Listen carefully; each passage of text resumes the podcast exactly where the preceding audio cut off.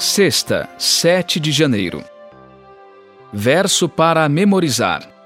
Ora, o essencial das coisas que estamos dizendo é que temos tal sumo sacerdote, que se assentou à direita do trono da majestade nos céus. Hebreus 8, 1. Estudo adicional. Apesar de todas as verdades boas e promissoras contidas no livro de Hebreus, há também uma série de advertências cujo clímax está nos capítulos de 10 a 12. Essas sessões têm pelo menos dois elementos em comum. Primeiro, comparam a geração do deserto aos leitores de Hebreus. Segundo, nos exortam a ter fé. A geração do deserto viu o poder divino por meio de sinais e maravilhas na libertação do Egito. Também ouviu Deus falar do Monte Sinai, os Dez Mandamentos. Viu a coluna de fogo à noite e a nuvem protetora durante o dia.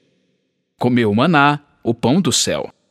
Também bebeu água que brotava das rochas onde quer que acampasse.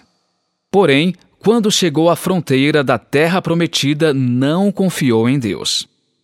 Ela carecia de fé, que é a essência do que Deus requer sem fé é impossível agradar a Deus. Segundo Paulo, como a geração do deserto, estamos na fronteira da terra prometida.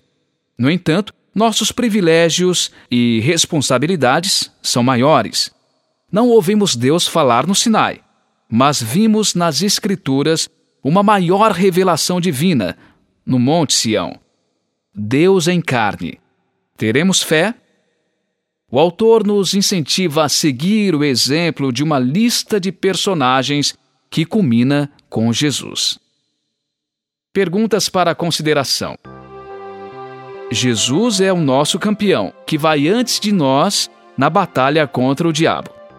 Como podemos lutar unidos atrás do nosso campeão? O que impede essa unidade? De que maneira Satanás enfraquece a igreja?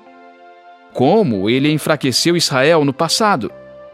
Somos uma comunidade de sacerdotes sob a direção divina. De que forma sua igreja local pode oferecer melhores sacrifícios de louvor e boas obras a Deus? Nossa situação é semelhante à da geração do deserto, pouco antes de tomar posse da terra prometida?